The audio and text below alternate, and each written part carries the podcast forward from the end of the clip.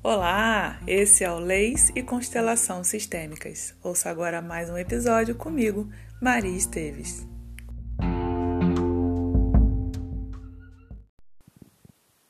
Uma moça gostaria de fazer algumas mudanças em sua vida, mas se sentia insegura. Algo a informava de uma insatisfação com sua situação atual, que se configurou, em boa parte, em razão da opinião de sua família. Sua constelação se configurou com toda a sua família a cercando de cuidados, sugerindo uma superproteção. E ela ali, presa, como que aquada, naquele semicírculo. A família se posicionou como se fosse uma corda em seu entorno, e ela, sem conseguir passagem para ir para a sua vida. Foi possível ela se apropriar da importância do autoposicionamento, tal qual um feto que, já formado, sente que não cabe naquele útero, que já não está adequado ao seu tamanho. Então ele não sabe o que virá depois, sente muito medo, mas tem certeza de que continuar ali não é uma opção.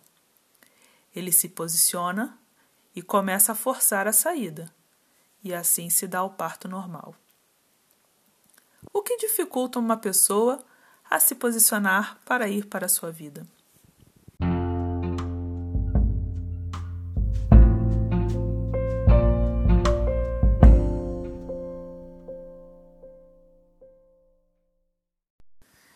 Possivelmente, uma questão de pertencimento.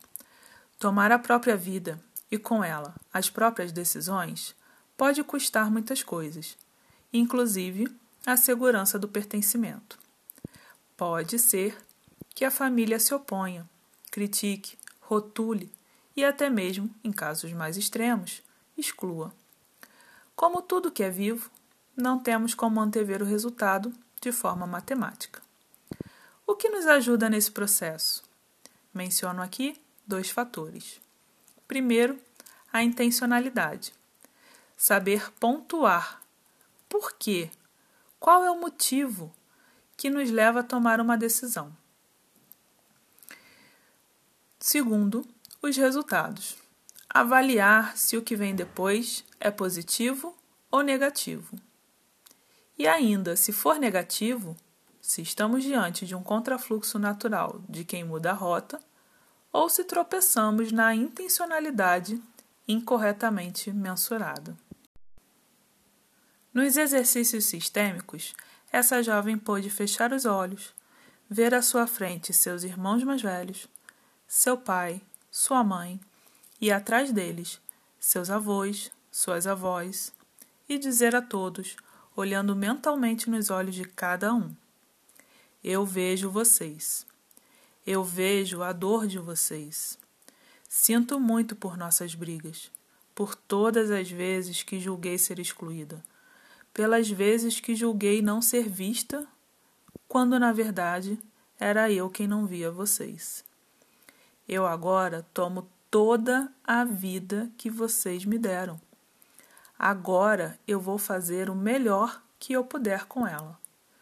Em especial com sua mãe, ela disse: Senti muito a sua falta. Senti muito desamparo. E agora compreendo a nossa realidade.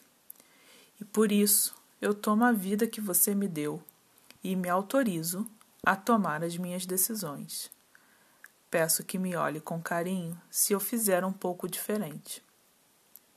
Aos irmãos mais velhos, ela pôde dizer: Eu imagino como tenha sido difícil assumir papéis que não lhes cabiam.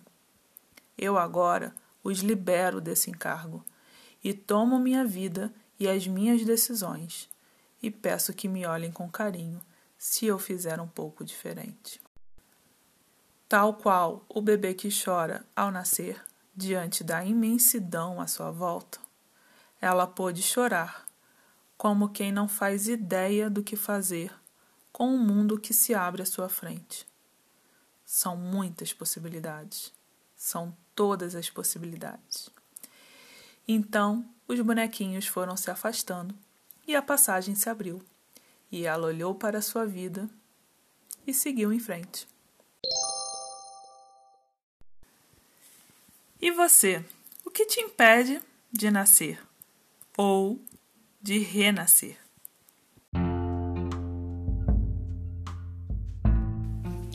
Essa é a nossa reflexão para hoje. Espero que você tenha um ótimo dia.